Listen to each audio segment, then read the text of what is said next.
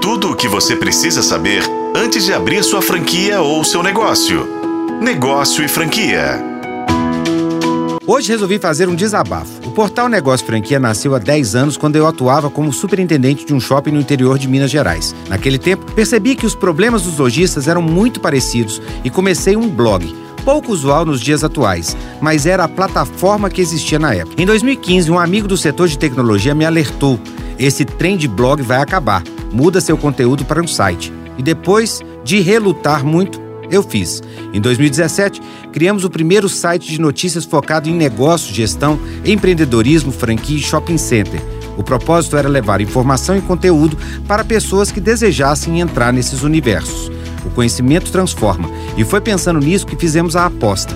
Não queríamos mostrar apenas notícias ruins, isso o mercado já faz. O plano era trazer boas informações e dicas. Um dia me peguei questionando por que o engajamento era tão baixo. Tio Flávio, que também é professor, trouxe uma dica iluminada. Ele disse que as pessoas se interessam pelas coisas ruins porque elas acontecem em uma proporção muito menor do que as coisas boas e por isso chama tanta atenção.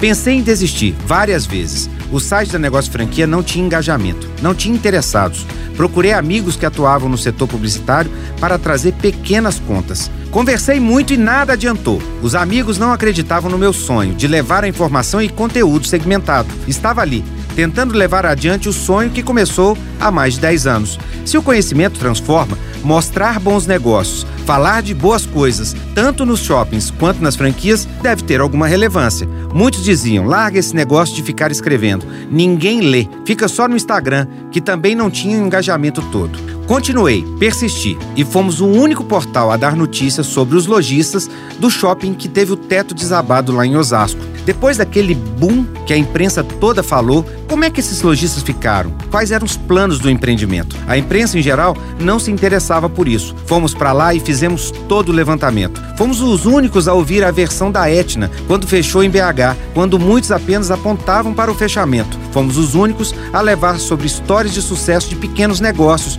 como a história do garapão e da marcenaria sob administração feminina. Fomos o único canal de Minas Gerais a acompanhar a maior feira de franquias e de shoppings do mundo.